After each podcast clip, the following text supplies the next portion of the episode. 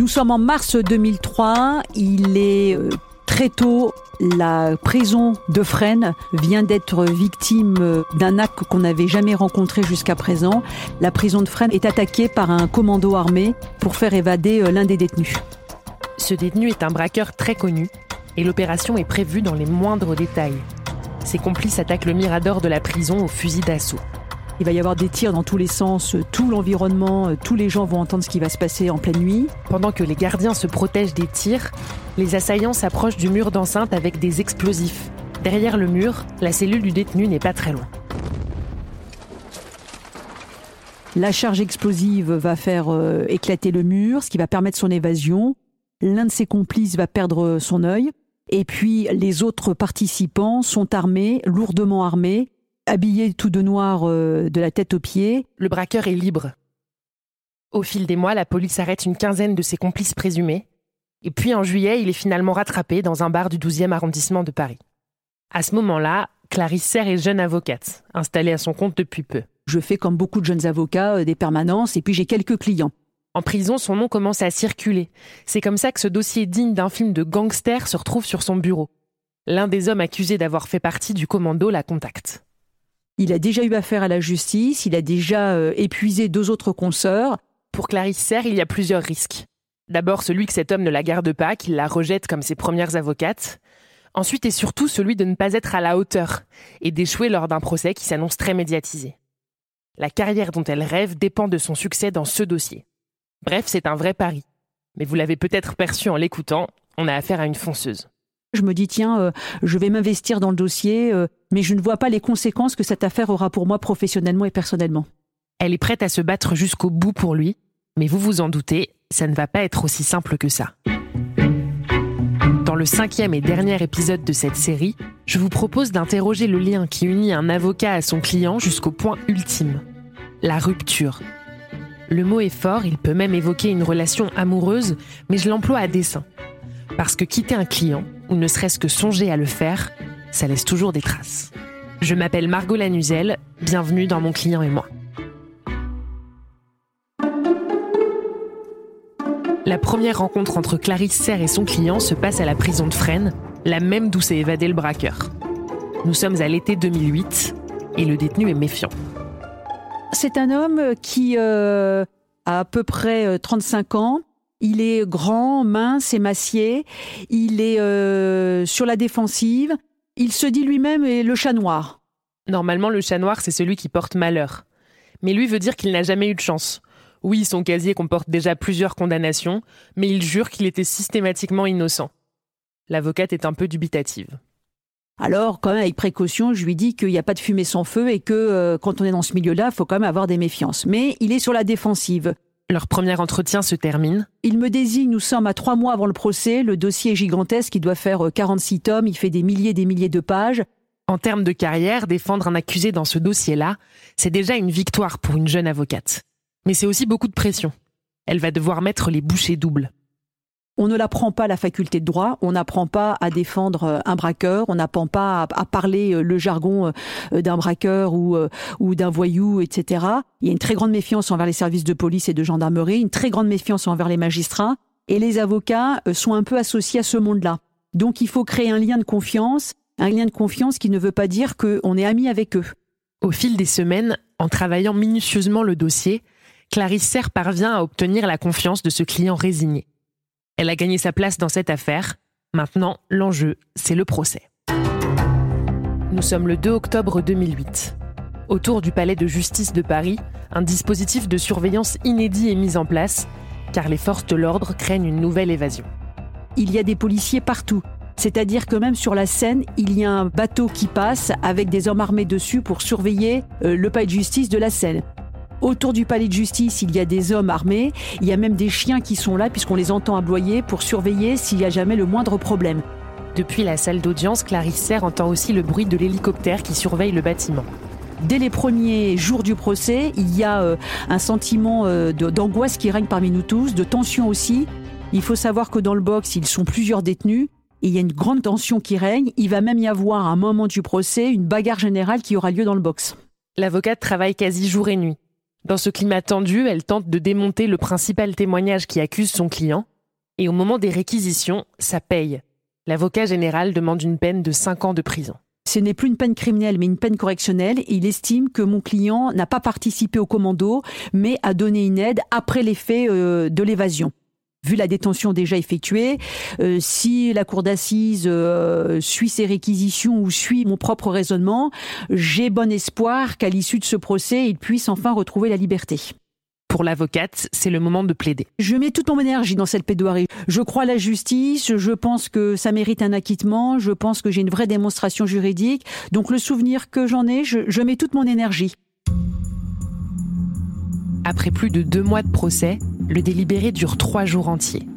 C'est exceptionnellement long. Clarisse doute. Et enfin, elle reçoit un coup de fil. Il faut retourner à la cour d'assises. Je me rappellerai euh, toute ma vie de certains jurés reviennent. Ils sont euh, très fatigués, les traits tirés. Certains ont même, j'ai le sentiment qu'il y en a qui ont pleuré, qui ont des larmes aux yeux euh, collées sur le visage. C'est vraiment le, souvenir que j'aurai de ce procès d'assises. Donc il y a un malaise. Tout de suite, on, est tous entre nous et on se regarde tous et je sens qu'il y a un malaise, que c'est une décision qui va être rendue, qui ne va pas être satisfaisante pour nous, mais que même les jurés, ce qui est rarissime, donnent l'impression que pour certains d'entre eux, en tous les cas, ils ne sont pas satisfaits. Le président lit le verdict accusé par accusé, jusqu'au client de Clarisse Serre. Il est condamné à 8 ans. Et là, je m'effondre. À ce moment-là, l'avocate n'a plus qu'un mot à la bouche, l'échec. Je me dis que j'ai euh, complètement échoué sur toute la ligne, j'ai échoué dans la plaidoirie, j'ai échoué dans la conviction, c'est qui normalement euh, notre moteur à tous, et qu'en plus de, de cet échec-là, c'est un échec qui entraîne euh, celui que j'ai défendu. Donc quand le délibéré tombe, je suis euh, effondrée euh, dans tous les sens du terme, je m'effondre physiquement, je me mets à pleurer et je me dis que j'arrête les assises. Le délibéré est rendu au milieu de la nuit.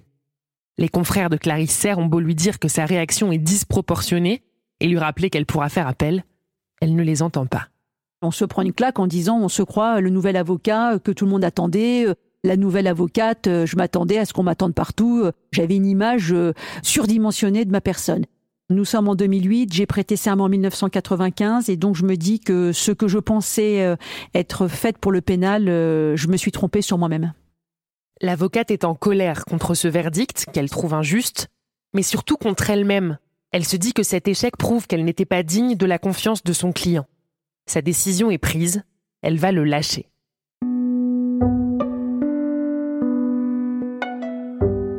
Laissons un instant Clarisse Serre avant qu'elle n'annonce à son client qu'elle renonce, je voudrais vous raconter une autre histoire. Une autre rupture, vécue par une avocate qui s'appelle Rachel Lindon. C'est dans sa bouche que j'ai entendu pour la première fois la comparaison entre une relation client-avocat et une relation amoureuse. Elle est calme, précise et surtout émue au moment de me raconter ce dossier qui l'a profondément marqué. Ça commence comme une histoire banale, un jour où elle est commise d'office pour défendre un client. C'est un euh, très beau, euh, très beau jeune homme de 18-19 ans. Euh. Il est accusé d'avoir braqué un boulanger puis un vieux monsieur dans un ascenseur.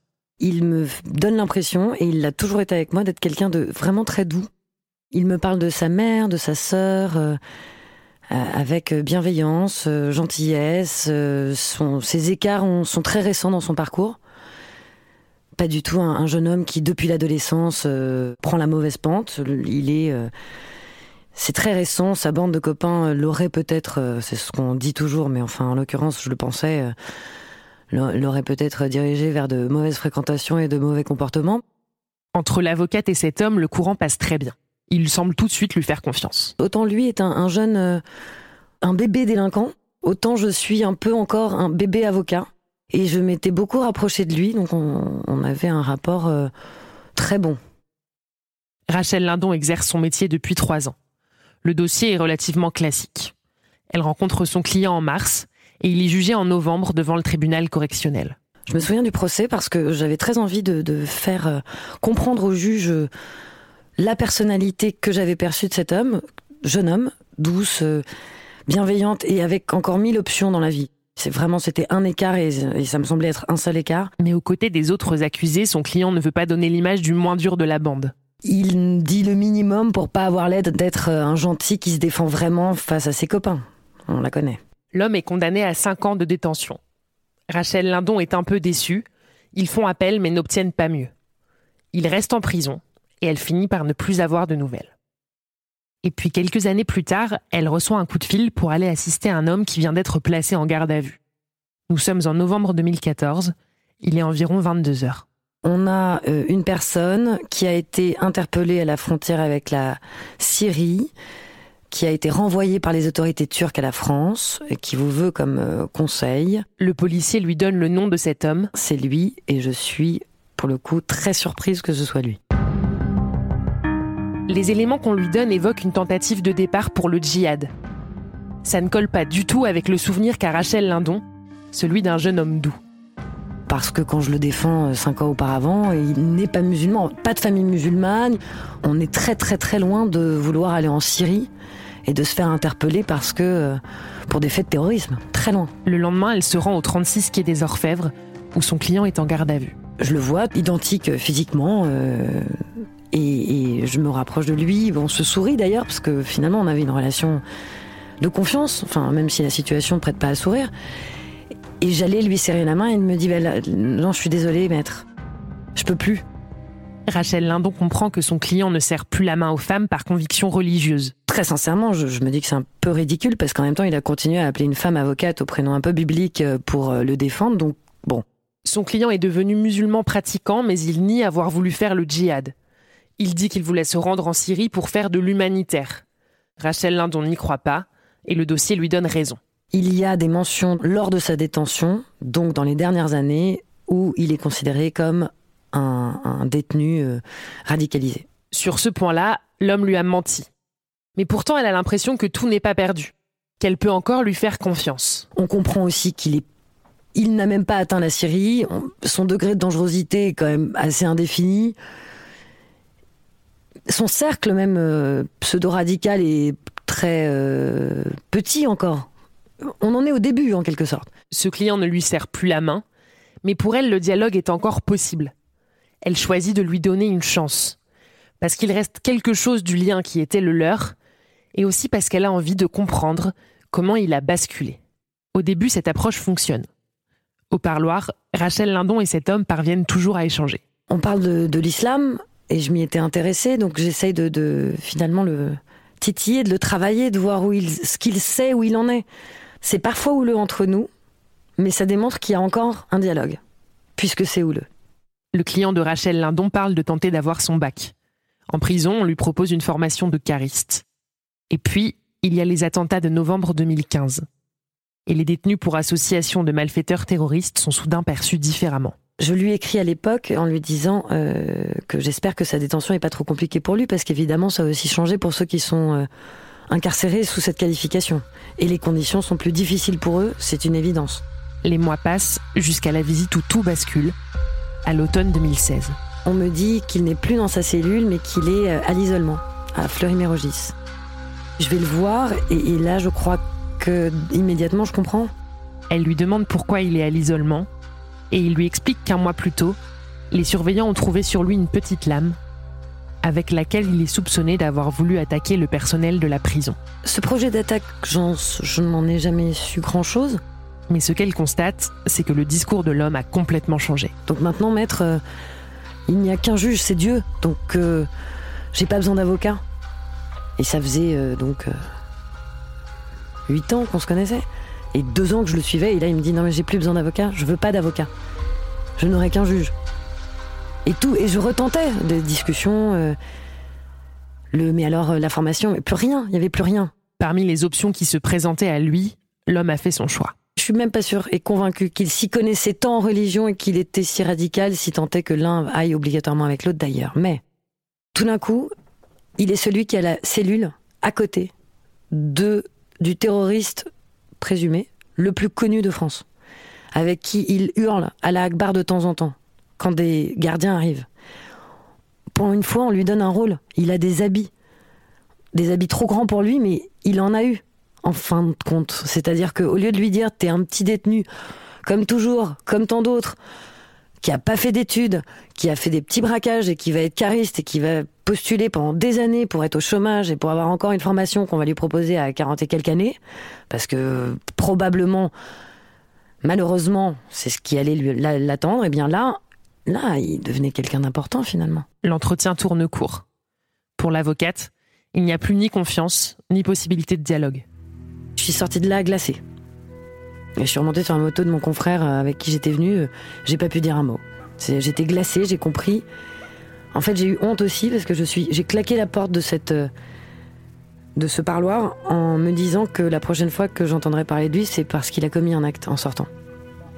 Et j'avais honte de penser ça, honte de pas être capable de continuer à le défendre, et par ailleurs très en colère de comprendre qu'on avait, enfin, je sais pas si, j'espère avoir tort et d'être être pessimiste, mais qu'on avait foutu en l'air un jeune homme.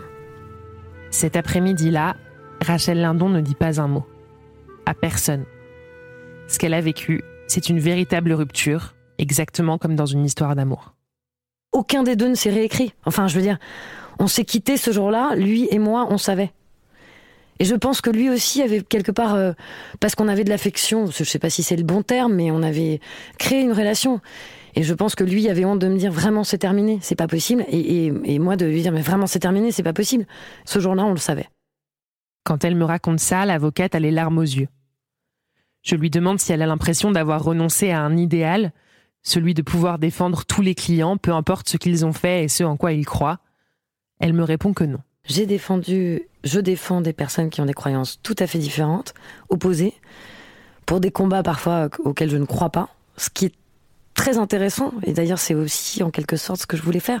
C'est très intéressant d'être en désaccord politique ou idéologique, parce que si on comprend son client à ce moment-là, si on voit là où le dossier peut être défendu, là où il y a quelque chose à raconter au juge, on est encore plus fort parce que le juge peut-être aura aussi une opinion différente du client, mais on lui dit mais moi aussi, mais c'est pas la question. Dans ce cas précis, c'était différent. Rachel Lindon me confie qu'elle a eu peur de ce que l'idéologie de cet homme pouvait le pousser à faire. Elle n'a jamais eu de nouvelles de lui. Elle n'a jamais non plus repris aucun client accusé de faits en lien avec du terrorisme. Non sans regret d'ailleurs. J'aurais aimé avoir plus de, de, hauteur, y croire encore, et que, et que alors c'est lui qui a eu envie de me le faire ressentir, hein, sinon euh, il n'y avait pas ce jour-là et avant ça allait très bien. Mais euh, j'aurais aimé aller au-delà, j'aurais aimé y croire encore, j'aurais aimé euh, avoir la force aussi de peut-être le défendre et, et bien, ou encore d'être à ses côtés aujourd'hui. Pour Rachel Lindon, la rupture est consommée. Clarisse Serre, elle, vient seulement de prendre sa décision. Il lui faut maintenant l'annoncer à son client et vivre cette fameuse scène de séparation. Rappelez-vous, nous sommes quelques heures seulement après le verdict qui a été rendu au milieu de la nuit. Je me couche pas. Je prends euh, la route pour aller à la prison où il est incarcéré. Et donc, il doit être entre 8h et 9h du matin. Et là, je lui dis, euh, voilà, j'ai échoué. J'en suis désolée. Il faut absolument faire appel tout de suite. Il y a 10 jours pour faire appel. Vous allez rester détenu, mais il faut faire appel tout de suite. Et puis, il faut changer de stratégie de défense. Il faut prendre un autre avocat qui remette de l'énergie. Et puis, euh, ça finira par payer. L'avocate se prépare à lui recommander des confrères. Et là, il me regarde droit dans les yeux et il me dit Si vous venez pas avec moi, je fais pas appel. Cette réponse, elle ne l'a pas vu venir. Parce que souvent, euh, quand on est avocat, on sait qu'on est très peu de choses et on sait que quand on a échoué, eh bien, c'est tout à fait normal. Les gens changent d'avocat.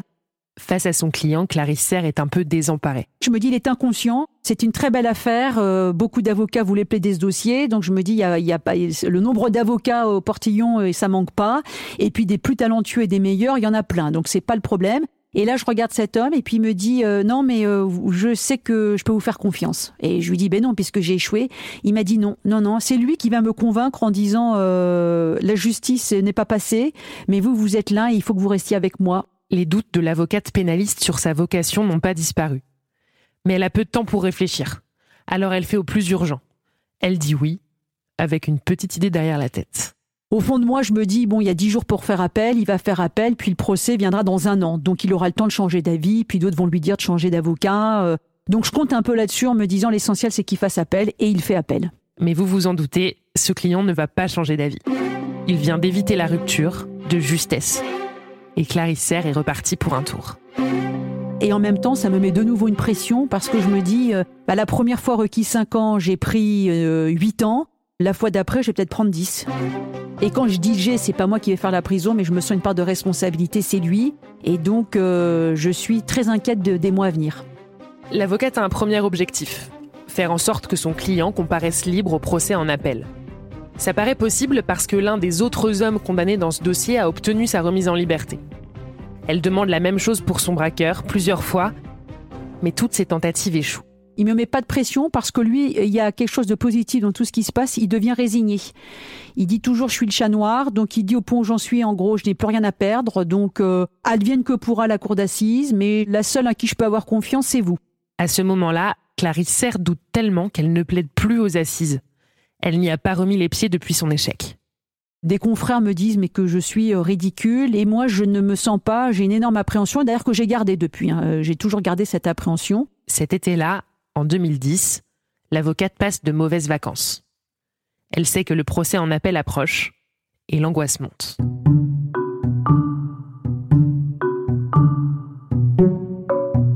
Nous sommes le 31 août, toujours à Paris.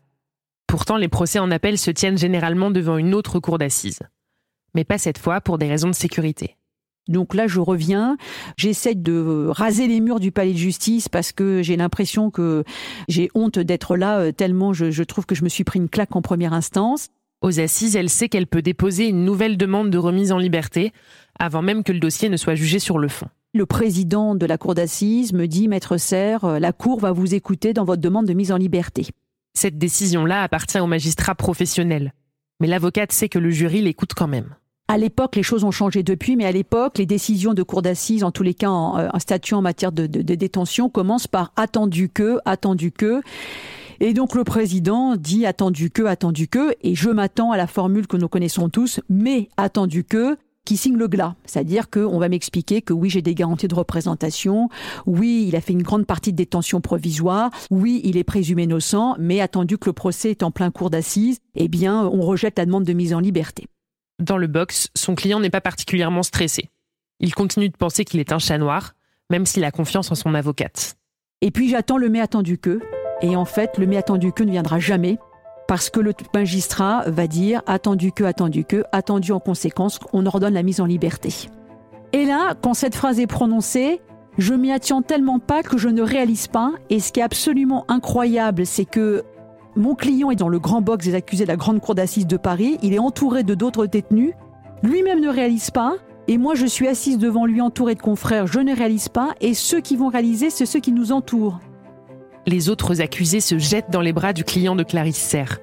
Tous les avocats la félicitent, elle. On se regarde tous les deux hébétés, tout le monde se congratule, enfin c'est un, un moment d'euphorie. L'homme ne s'y attendait tellement pas qu'en prison ses affaires ne sont pas prêtes. Mais qu'importe. Ce client que Clarisse Serre songeait à abandonner est finalement libre. Et c'est grâce à elle. Le vendredi, l'audience recommence et le vendredi, il arrive libre avec, que je m'en rappellerai toute ma vie, une ceinture. Euh, c'est symbolique, mais parce que quand on est détenu, on n'a pas de ceinture. Et donc il arrive à l'audience avec une ceinture, il s'assit à côté de moi et il ne sait même plus où il habite, puisqu'il vient de faire sept ans de prison. La veille, il était euh, avec les escortes et avec les détenus, et le lendemain, il comparait comme un homme libre. Euh, c'est le moment le plus magique de ma carrière. Très vite, Clarisse Serre remet pourtant les pieds sur terre. Si la peine de son client est trop lourde en appel, il retournera en prison. Et ça, pour elle, c'est inenvisageable. Le procès dure encore trois semaines. Les débats sont plus sereins qu'en première instance. Et puis à nouveau vient l'heure du délibéré. Vers une heure du matin, le téléphone de l'avocate sonne. Et physiquement, je peux pas y aller. Ses confrères repartent aux assises tandis qu'elle attend seule, place Dauphine, près du palais de justice en pleine nuit. C'est là qu'elle reçoit le verdict. Là, il va être condamné, mais il est condamné, euh, je, j'ai même oublié la peine, parce que ce qui est essentiel pour moi, c'est qu'il est condamné à une peine moindre qu'en première instance. Il avait pris 8, il doit être passé à 4 ou 5 ans. Peu importe. Ce que ça veut dire, c'est que son client a déjà purgé sa peine. Il restera libre. Et je dois dire que euh, il a été condamné. C'est rare de se réjouir d'une condamnation quand on est avocat, mais il est surtout condamné à une peine juste. Cette fois-ci, on a été entendu. Et puis, ça m'a redonné euh, confiance, euh, ça m'a donné envie de repartir aux assises. Et puis obtenir une remise en liberté au milieu d'un procès médiatique comme ça, c'est tellement rare que Clarisse Serre s'est fait un nom. Aujourd'hui, l'avocate est une habituée des dossiers de grand banditisme. Elle me dit qu'elle ne l'a pas vraiment choisi, mais que ces hommes ont continué de lui faire confiance. Évidemment, elle repense souvent à ce client qui l'a convaincu de ne pas le lâcher. Si je n'avais pas écouté ce qu'il m'avait dit, eh bien peut-être que je serais passé à côté de quelque chose de ma vie professionnelle et peut-être que je serais passé euh, carrément à côté de quelque chose tout court. Moi, ça m'a redonné confiance en la justice en me disant qu'il faut jamais rien lâcher, qu'on peut avoir de très mauvais résultats, mais de toutes les manières, l'avocat euh, pénaliste doit se battre jusqu'au bout. On doit ça à ceux qui nous font confiance et à ceux qui nous font l'honneur de les défendre. Alors oui, aussi tenaces que soient les pénalistes, ils doutent, souvent. Et oui, dans certains cas, la rupture est inévitable, mais elle n'est jamais indolore. Preuve ultime, s'il vous en fallait encore, qu'il se joue bien plus qu'un dossier entre un avocat et son client. Vous venez d'écouter le cinquième et dernier épisode de Mon client et moi. Si la série vous a plu, continuez à en parler autour de vous, à m'envoyer vos commentaires et à nous mettre des étoiles sur vos plateformes préférées. Cet épisode a été écrit par moi, Margot Lanuzel, produit par Europe 1 Studio avec Adèle Ponticelli et réalisé par Christophe Davio. Comme c'est le dernier, je voudrais aussi dire un grand merci à Claire Azan, Fanny Rascle, Guillaume Vassot, Clémence Olivier et Xavier Joly. Et évidemment à vous qui êtes toujours plus nombreuses et nombreux à écouter nos histoires. Alors merci beaucoup.